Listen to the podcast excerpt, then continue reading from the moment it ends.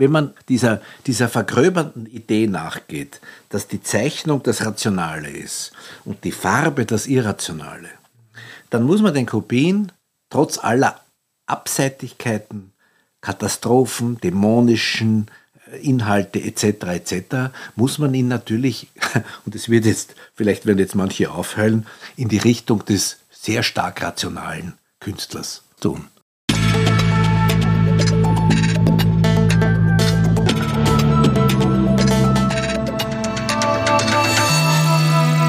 Ausgesprochen Kunst. Der Podcast mit Alexander Gieser.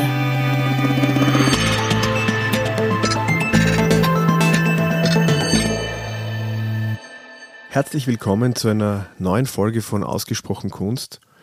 Es musste einfach sein, es führt absolut kein Weg vorbei an Alfred Kubin und der Ausstellung, die zurzeit im Leopold Museum diesem großartigen Künstler gewidmet ist. Eröffnet wurde die Ausstellung am 16.04., das war mein Geburtstag, und laufen wird sie noch bis zum 24. Juli. Achtung, das ist nicht mehr allzu lange, also keine Zeit verlieren. Kuratiert wurde sie von, vom Direktor, höchstpersönlich von Hans-Peter Wipplinger, gelungen. Und ähm, ich fand die Ausstellung ähm, sehr interessant, auch zum Anschauen. Es, es war ein, ein, Erlebnis, da durchzugehen. Es ist äh, der aufgebaut, Aufbau nach, nach Themenkomplexen. Also es ist nicht unbedingt monografisch, sondern es gibt immer wieder sehr schöne ähm, äh, Gegenüberstellungen mit ähm, Zeitgenossen Alfred Kubins. Und ich kann, ich kann absolut nur empfehlen, sich vielleicht einen Tag auszusuchen, an dem man äh, vielleicht äh, mental stabil ist. Es gibt einiges zu sehen, was, was wirklich erschütternd ist. Alfred Kubin, diejenigen, die ihn schon kennen, ähm, denen brauche ich das nicht erklären, ist durchaus einer, der mit den, mit den harten Themen in der Kunst auch ähm, umgeht. Und mir ist es persönlich ähm, schon nahe gegangen, aber ich möchte ganz gerne unser Gespräch beginnen, Herbert. Wie, wie, wie ist es denn dir nach dem Ausstellungsbesuch gegangen? Ja, ich muss dazu sagen, dass ich mich auf den Besuch sehr gefreut habe. Äh, Alfred Kubin spielt ja in meinem Leben äh, eine gewisse Rolle, weil ich als kleiner Bub zusammen mit meinem Onkel Herbert Fladerer, der Grafiker und Holzschneider war, äh, Alfred Kubin besuchen habe dürfen. Ich war mhm. zwar nur sechs oder sieben Jahre, kann mich nur an eine kalte, weiße Hand erinnern hatte aber ein durchaus, eine durchaus angenehme Erinnerung. Und daher war Kubin auch immer in meiner Kindheit und Jugend, auch durch meine Familie, äh, präsent. Und jetzt eine, ist nicht die erste Kubin-Ausstellung, die ich sehe, aber eine so große wie diese habe ich schon lange nicht mehr gesehen. Und jetzt diese Ausstellung im Leopold-Museum, die da bis Ende Juli, glaube ich, dauert, bis mhm. zum 24. Juli, glaube ich. Äh, das war schon ein besonderer Eindruck in mehrfacher Hinsicht. Also erstens einmal persönlich und zweitens, weil es eine doch eine, eine sehr ans Herzen, an die Seele, an den Bauch gehende Ausstellung ist. Ich weiß nicht, wie es dir gegangen ist. Ja, ich meine, ich bin, ich bin ziemlich fertig. Ja? Muss sagen. Also ich meine, wir, ähm, wir, sind, wir sind ja da raus und ich meine, wenn ich dann wenn, wenn wir jetzt nicht ein Eis gegessen hätten am, am Nachhauseweg, ich, ich brauchte definitiv einen Aufheller. Mhm. Irgendwie so. Weil das ist eine natürlich schwere Kost, finde ich. Ja.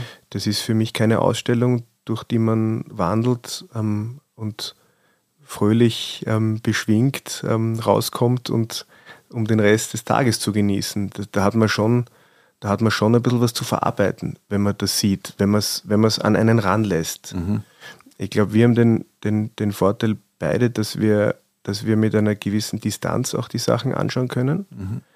Aber, aber wenn man jetzt, ich denke mir, also wenn man, wenn man da nah am Wasser gebaut ist oder, oder emotional ein bisschen schon angeschlagen, dann, dann ist das schon, dann kann einen das schon auch ein bisschen aus der Bahn werfen. Also ich meine, diese Kraft, mhm. diese Kraft hat der Kubin. Mhm. Das stimmt vollkommen, absolut mein Eindruck.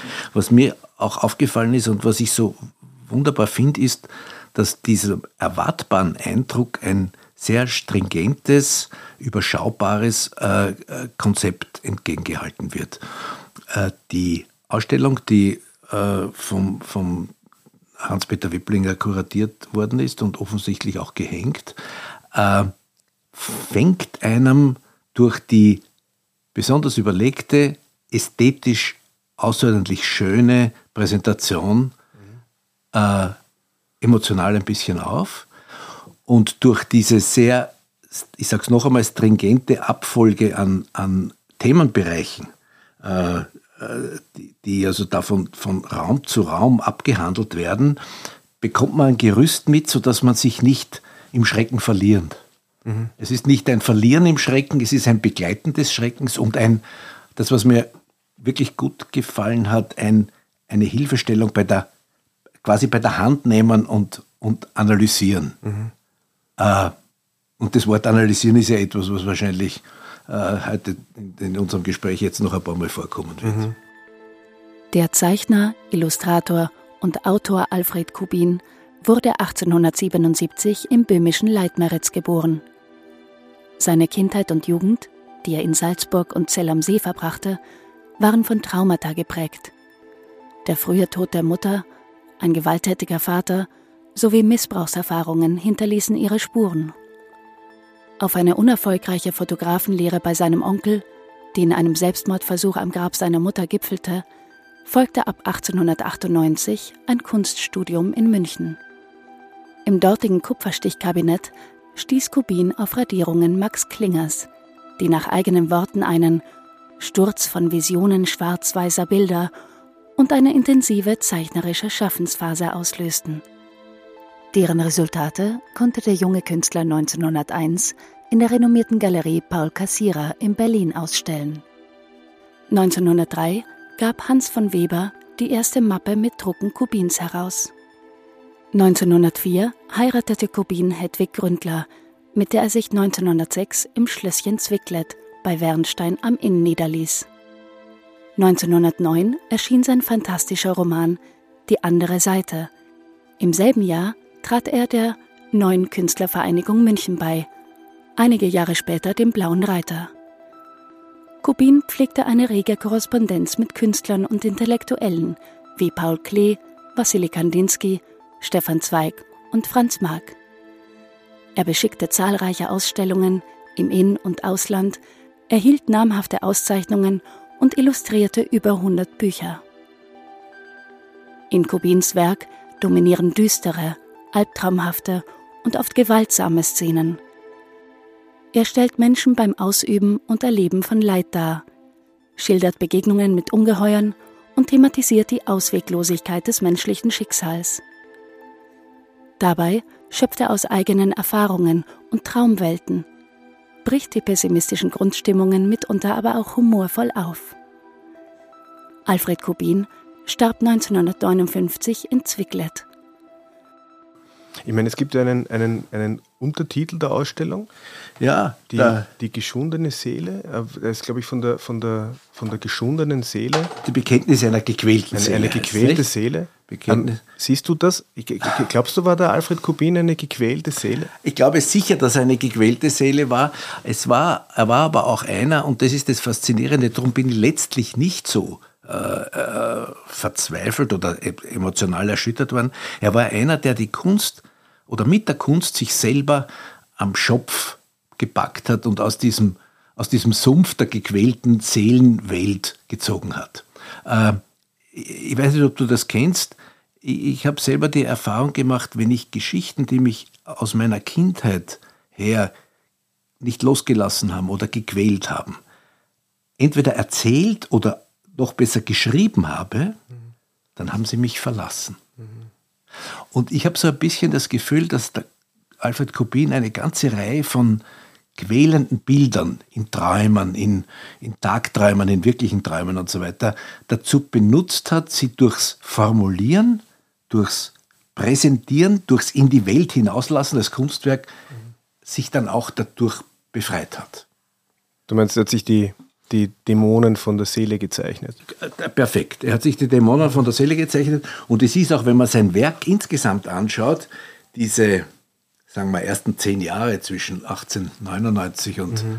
bis, zum, bis zum Verfertigen des Romans Die andere Seite, äh, hat man das Gefühl, das ist die Zeit, wo er sich die Dämonen von der Seele schreibt, mhm. zeichnet, nicht schreibt, ja. natürlich auch schreibt ja. im, im, Buch, äh, und dass die, die folgenden doch äh, fast 40 Jahre äh, Lebenszeit, mehr, 50 Jahre Lebenszeit, er stirbt ja 1959, äh, äh, dazu benutzt werden, mit den die Erfahrungen dieser Befreiung künstlerisch zu verwenden, bei Illustrationen, in, in, also Buchillustrationen, mhm. großen Mappenwerken. Mhm. Also ich glaube, er hat einen sehr positiven Weg, mhm. einen sehr positiven Weg gegangen, indem er die Kunst, er hat sie nicht, äh, er hat sie quasi selbst analysiert. Mhm.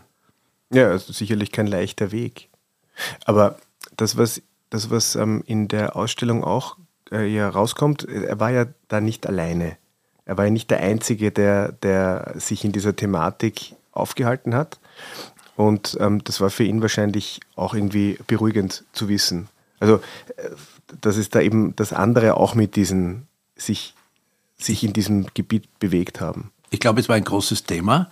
Ja. Äh, seine Vorbilder Ensor, Klinger, vor allem Klinger, äh, aber auch schon Goya 100 Jahre zuvor, haben sich ja mit ganz ähnlichen Dingen beschäftigt. Äh, der Unterschied zu Goya ist vielleicht der, dass, dass Goya noch aus einer, aus einer Empörung herausgearbeitet hat, während, während Klinger, Ensor und, und Kubin aus einem wirklichen Interesse, einem fast sezierenden Interesse herausgearbeitet haben. Und ich verstehe das auch, dieses, nach diesem Jahrhundert, das 19. Jahrhundert, der der, der Holodrao, wir bringen alles zusammen, der Mensch kann alles, äh, die Industrialisierung, äh, der, die, die, der Ausbau, die Reisen, die Welt, äh, alles ist irgendwie positiv, äh, ist die Zeit um 1900 gekommen, zu hinterfragen, ob die Wahrheit wirklich so eindimensional ist. Nicht umsonst passiert in diesem Mitteleuropa ja nicht nur sowas wie, der, wie, wie, wie Kubin, äh, äh, sondern auch die, wird die, quasi die Psychoanalyse entwickelt. Mhm. Dieses Suchen nach der zweiten Ebene, nach der dritten Ebene, nach den Dingen, die wir nicht steuern können. Mhm. Also daher, daher ist es eine, es ist eine, äh, ja, es ist auch eine Forschungsarbeit. Und jemand musste das tun. Und jemand musste das tun. Und es war nicht nur einer, es war natürlich, wie du schon gesagt hast, oder wie wir schon gesagt haben, es waren also der, der deutsche Max Klinger, der also durch seine großen grafischen Mappenwerke ihn sehr beeinflusst haben. Thematisch mehr als formal. Es war natürlich äh, äh, James Ensor, mhm. der auch als Grafiker unterwegs war mit seinen Kaltnadelradierungen und Radierungen und mit seinen, mit seinen Ölbildern. Und das ist übrigens das Schöne, dass man bei dieser Ausstellung diese Vorbilder alle auch sieht, aber nicht aufdeckerisch, jetzt hat er das von dem genommen, sondern interpretierend äh, wie sehen die das? Mhm. Ähnliches. Mhm. Und dass man, dass man natürlich manchmal motivische Dinge übernimmt, äh, ist ja keine, mhm. ist, ja, ist kein Makel. Mhm. Und die stehen halt schon gleichgewichtig und, und besonders prominent da, diese drei Herrschaften. Ja. Und wenn, ich meine, in der Ausstellung ist immer wieder auch die Rede vom Symbolismus. Mhm. Ähm, siehst du den Kubin als, würdest du ihn auch als Symbolist bezeichnen? Also wenn man Symbolismus als, als versteckte oder verklausulierte Erzählung als Kurzdefinition äh, sehen will, dann sehe ich den, er ist für mich eigentlich kein Symbolist. Mhm. Er ist ein, ein nachtmarischer äh, äh, Erzähler. Mhm. Er erzählt ja seine Traumbilder, er erzählt seine Vorstellungen, es sind ja sehr viele Dinge Traumbilder.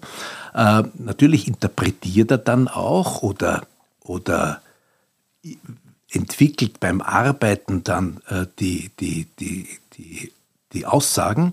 Aber gerade diese Aussagen sind immer ganz wesentlich. Also seine Bilder lassen sich für mich ziemlich gut lesen. Mhm. Ja, auch weil er sehr oft draufschreibt, oder? er gibt vielen Blättern ja den, einen Titel und, ja. und also ich, ich, ertappe mich dann immer wieder, dass ich, bevor ich mir das jetzt das, das Blatt anschaue selber, ja. schaue ich dann nach links unten, wo, wo dann meistens so ja, den, den Titel. Ja, ja. Also und ich meine, wir haben dann ja auch einmal gesprochen, ganz zum Schluss gibt es so eine, eine, ein, ein, ein Blatt, ich weiß nicht, die, die, das, das Furcht, das, das angsteinflößende Haus oder so irgendwas, die Behausung. Ähm, die, da kommt er ganz ohne Narrativ aus. Also das ist, aber trotzdem wird diese Stimmung transportiert. Ja.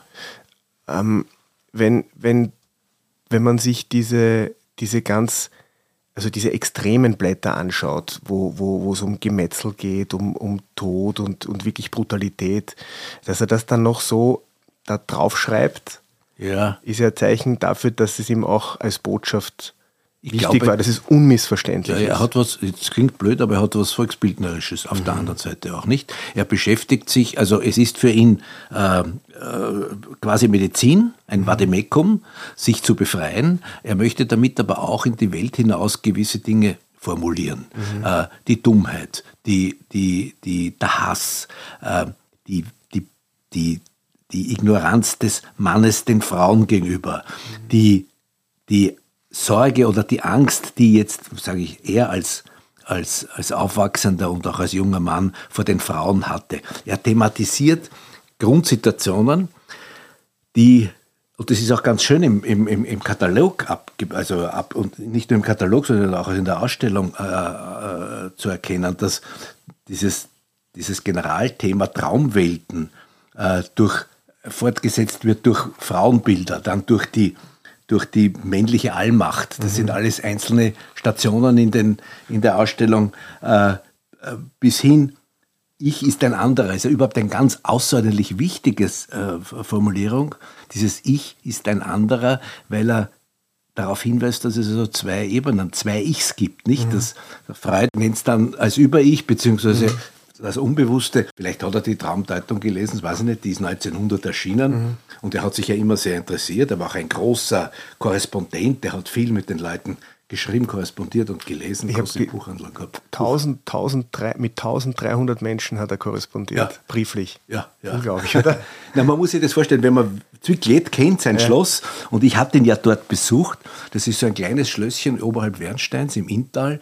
Äh, Das war damals nur erreichbar mit Pferdekutsche. Also es gab zwar unten dann schon die Eisenbahn in Wernstein, aber äh, seine Beziehung zur Welt bestand im Korrespondieren. Und es gibt Leute, die sagen, er hat zumindest genauso viel Zeit damit verbracht, Briefe zu schreiben, als auch äh, äh, illustrativ oder zeichnerisch zu arbeiten.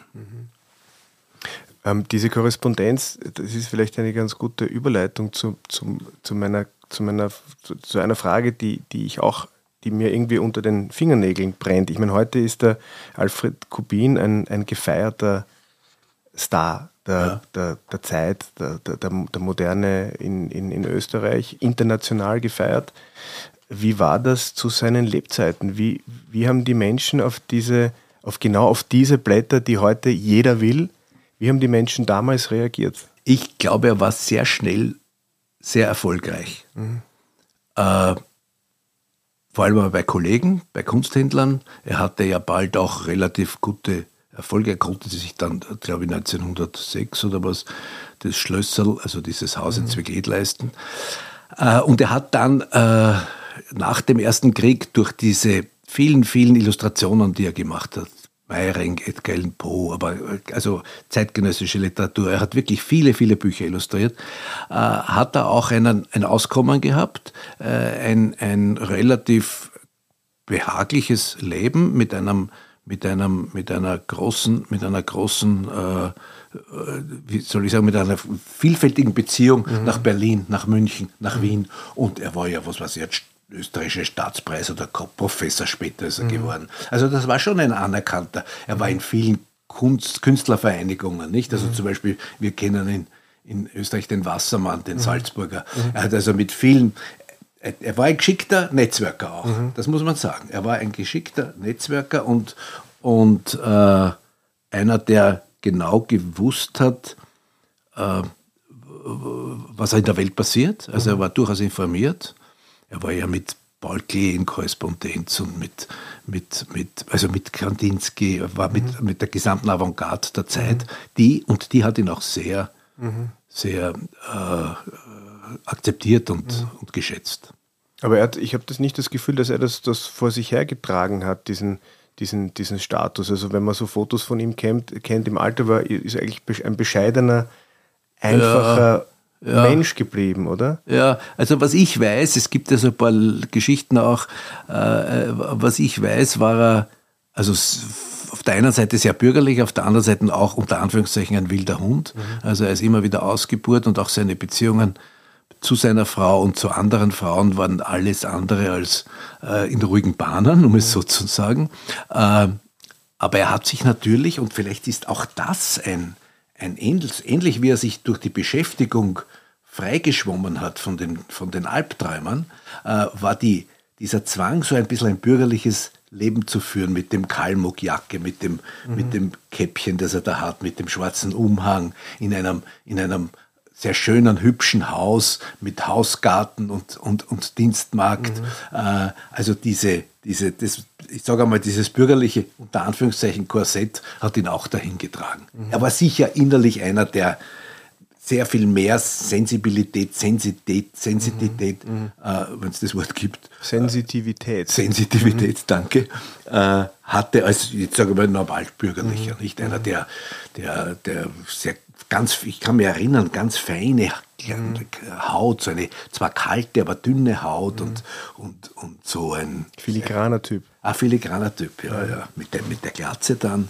Und, und so, so kleine, relativ kleine Augen, aber so, das war schon hochinteressant. Also ich denke, für mich hat diese Ausstellung, die ja, die ja wirklich vieles zeigt und herausragendes zeigt, sowohl von der Albertina als auch der Sammlung Leopold, auch als Privatbesitz, gezeigt, dass das ein Mann ist von wahrhaft internationaler, mhm. internationaler Bedeutung und Zuschnitt. Nicht umsonst, ich meine, dich brauche ich nicht erinnern, aber vielleicht unsere, unsere Zuhörer darauf aufmerksam machen, hat er ja auch kunsthandelsmäßig mittlerweile den, den Parnasse erklommen. Mhm äh, vor zwei oder drei Jahren war da in, in, in London die Versteigerung, Versteigerung einiger restituierter Blätter, äh, speziell der Originale zu der Hans von Weber Mappe. Mhm. Und das hat dann zu Preisen geführt, Zuschlägen geführt von 700.000, 600.000, 800.000 Pfund. Zuschlägen für mhm. relativ kleine Aquarelle. Das ist schon wirklich. Mhm. Damit ist also mit Schiele, Klimt, mhm. Kokoschka, in äh, einem Atemzug, in zu, einem nennen. Atemzug zu nennen. Und ich kann mir gut erinnern, ich meine, diese Versteigerung, das war ja ein, ein, ein Gemetzel, ja. wo er wahrscheinlich selber helle Freude gehabt hätte. Ja. da haben sich, haben sich einige zerfleischt. Ja. Ähm, und ja, man muss auch sagen, dass das Leopold-Museum ist natürlich auch wirklich ein, ein Ort, also der, der, richtige Ort für so eine Ausstellung. Ja. Auch wenn das in einer Albertina Absolut. auch gut ausschauen würde. Aber aus der, also der Rudolf Leopold war sicherlich einer ähm, derer, die, die schon relativ früh ähm, das erkannt haben, auch das Potenzial ja. und wirklich eine, eine große Anzahl an Arbeiten zusammengetragen ja. hat. Ich kann mich erinnern, Anfang der 70er Jahre, ich war ganz ein junger Kunsthändler, hat es dann in der Bäckerstraße in der Galerie äh, Ariadne eine Kubinausstellung gegeben mit diesen frühen, frühen Blättern. Mhm. Und die waren damals, haben die gekostet 220, 240.000 Schilling. Mhm. Also das ist heute relativ lächerlich, weil das sind 15, 16, 17.000 Euro. Mhm. Aber damals war das unglaublich. Mhm. Aber der Leopold hat das schon erkannt und mhm. hat dort viel gekauft. Mhm. Das muss man sagen. Du nicht? Ja, ich hatte, glaube ich, mich in, mit einigen Nullen weniger herumgeschlagen. ja. ich, aber weil du sagst, du hast erst gesagt, das ist das, das, das Leopold-Museum ist das Richtige. Ich möchte jetzt auch sagen, die machen es auch richtig. Ja.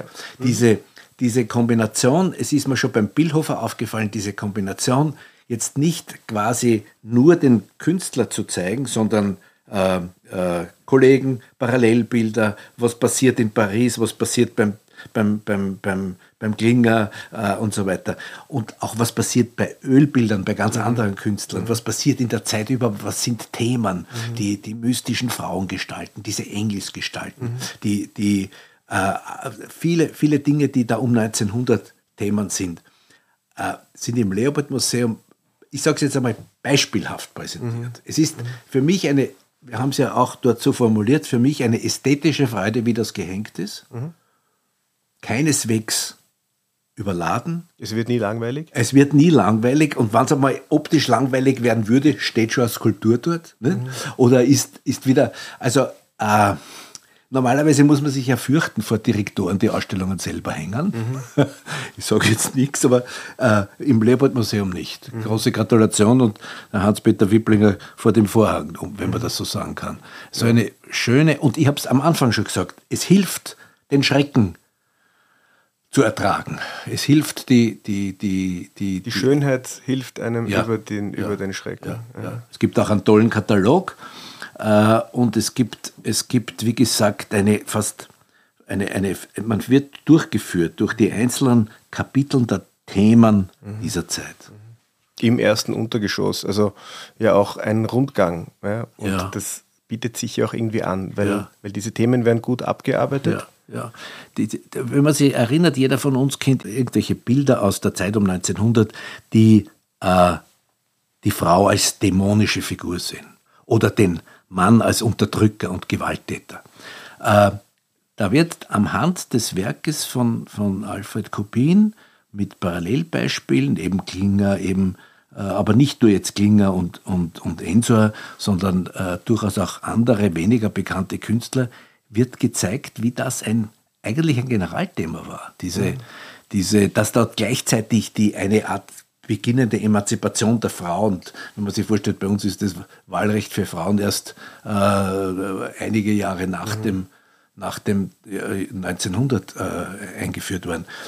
Also da werden die Themen, oder auf der anderen Seite der Mann als brutaler Unterdrücker. Alles Bilder und Situationen, die Kubin sich selber beobachtend, seine Träume beobachtend da abgearbeitet mhm. hat.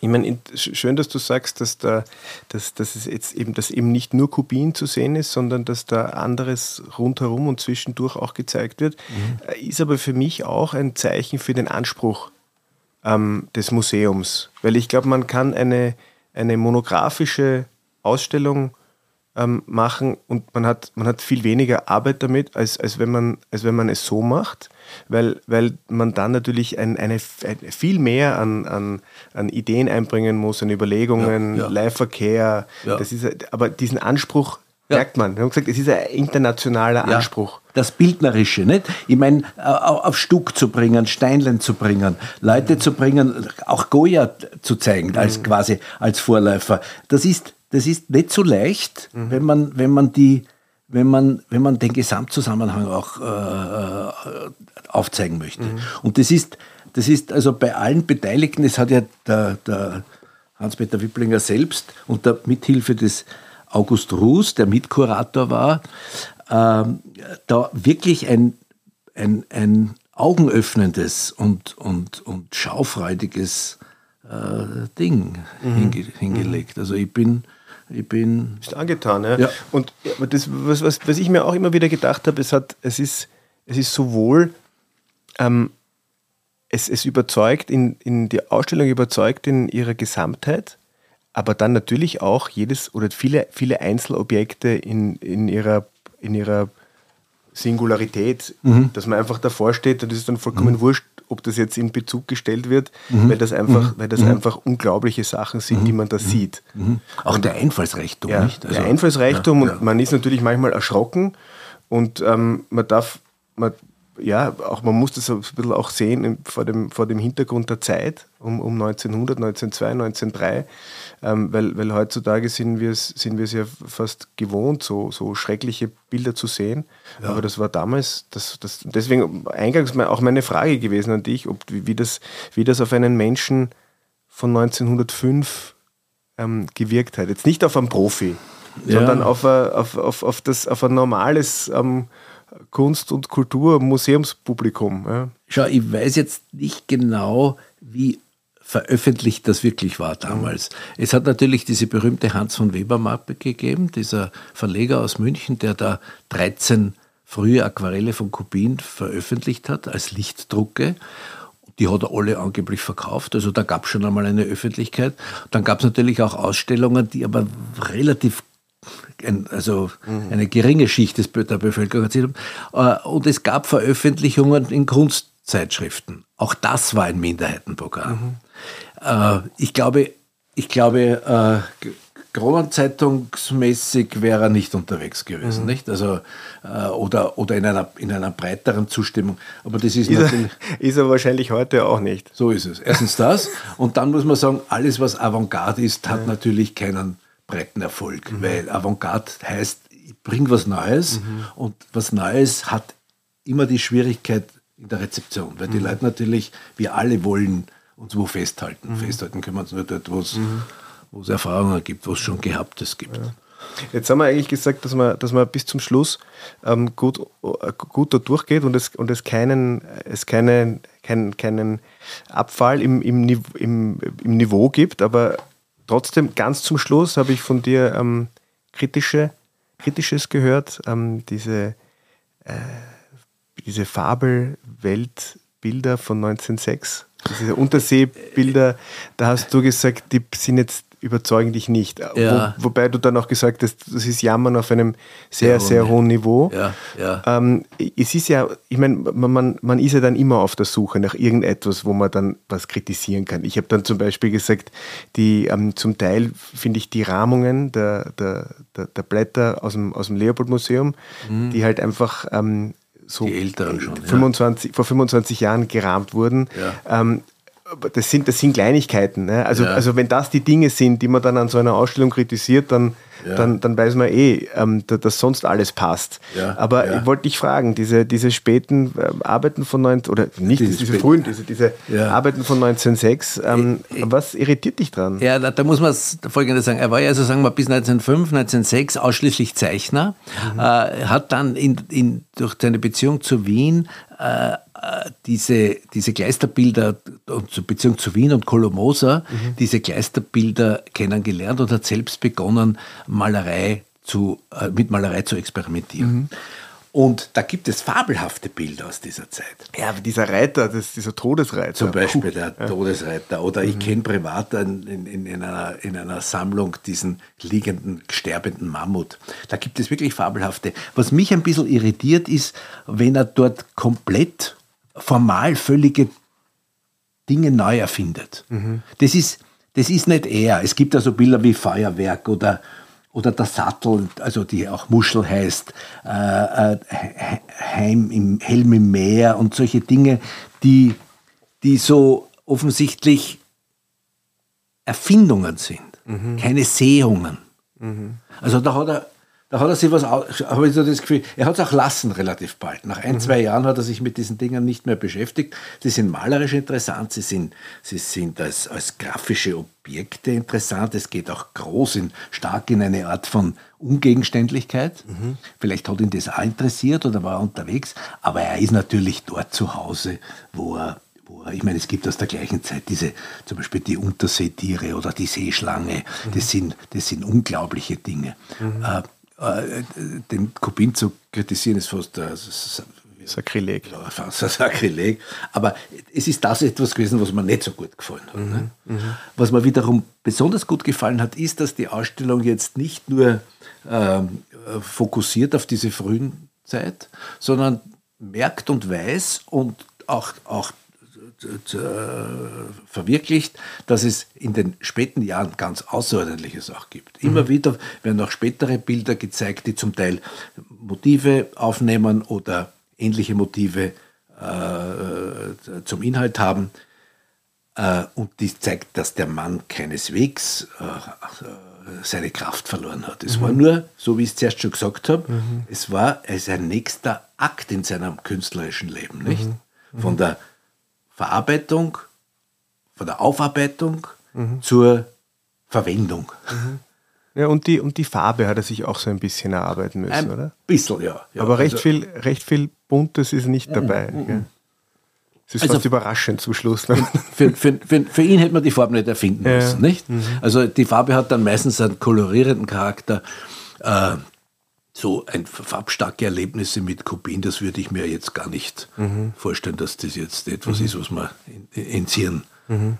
äh, kommt. Mhm. Na, macht das denn, macht das den, den wirklich guten Zeichner auch aus, dass er, dass er, dass er, dass er eigentlich mit, mit diesen ganz spärlich, mit dieser spärlichen Farbigkeit ähm, auskommt und, und es schafft, damit alles das zu ja. erzählen, was, was ihm wichtig ist.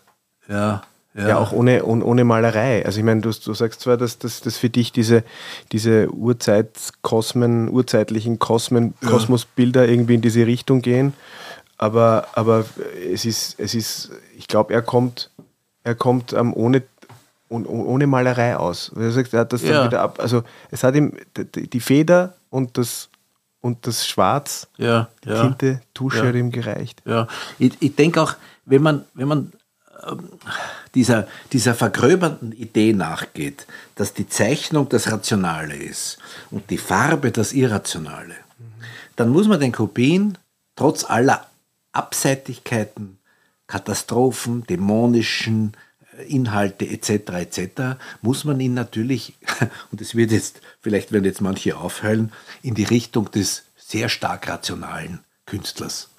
Er, er, er sieht sich selber als Seismograph mhm. und schaltet zwischen seinen Empfindungen, Wahrnehmungen, Hoffnungen oder was immer äh, sein Medium der, der farblosen Zeichnung ein. Mhm. Und das, äh, das ist es, nicht? Ich meine, ganz später bei uns in, in, Österreich wird nach dem, nach dem Überhandnehmen der Zeichnung oder sagen wir nach der starken Betonung der Zeichnung um und nach 1900 durch den Farbexpressionismus, mhm. Böckel, Dobrowski, äh, äh, kommt zu einer Gegenbewegung. Äh, die, die, Farbe, die Emotion birgt, das, eben das Irrationale, das Bauchige und so weiter.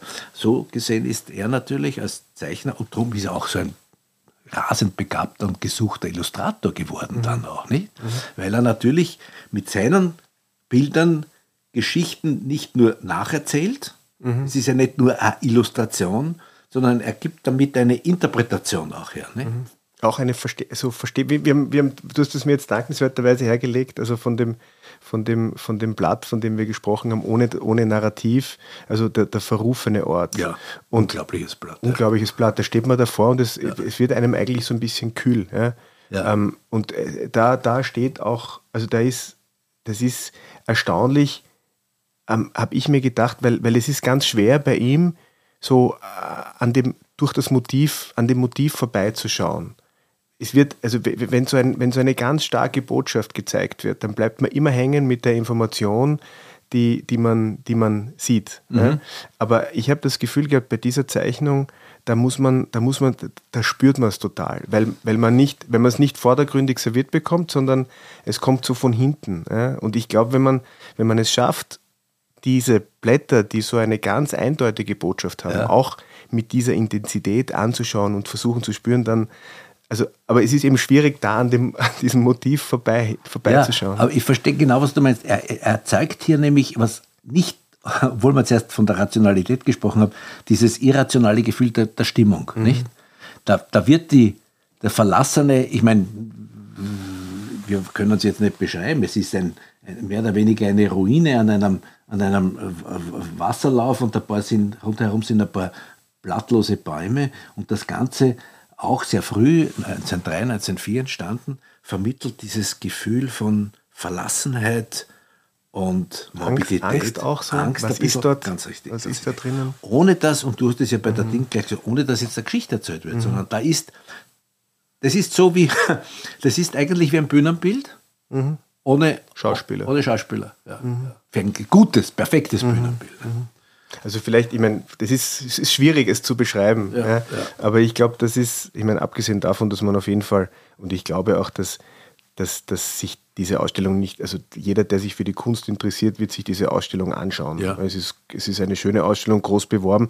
Und das ist vielleicht ein Bild, wo man dann, also es würde sich vielleicht auszahlen, den Podcast zu hören und dann dahin zu gehen und, und äh, zu versuchen zu empfinden, zu empfinden ob, ob, man das, ob man das, ob das vielleicht aufgeht. Also ich glaube, bei, bei uns also war, die, war die Empfindung stark und auch vielleicht stärker als bei, als bei eben anderen Blättern, wo es so wo es spektakuläre ja. Motive gibt. Nicht? Ja. Also noch einmal, der, das Blatt heißt Verrufener Ort aus dem Jahr 1903, 1904. Äh, und ist ziemlich am Ende in der ist, Ausstellung. Ist ziemlich am Ende und wenn ich mich recht erinnere, unter, den, unter der Rubrik der unheimlichen Orte, da gibt es einen Saal mhm. mit unheimlichen Orten und da ist es drinnen. Mhm. Äh, eine äh, sicher interessante, man kann es auch finden, so man kann wie ein, wie ein, wie ein, wie ein Osterei suchen, diesen unheimlichen Ort.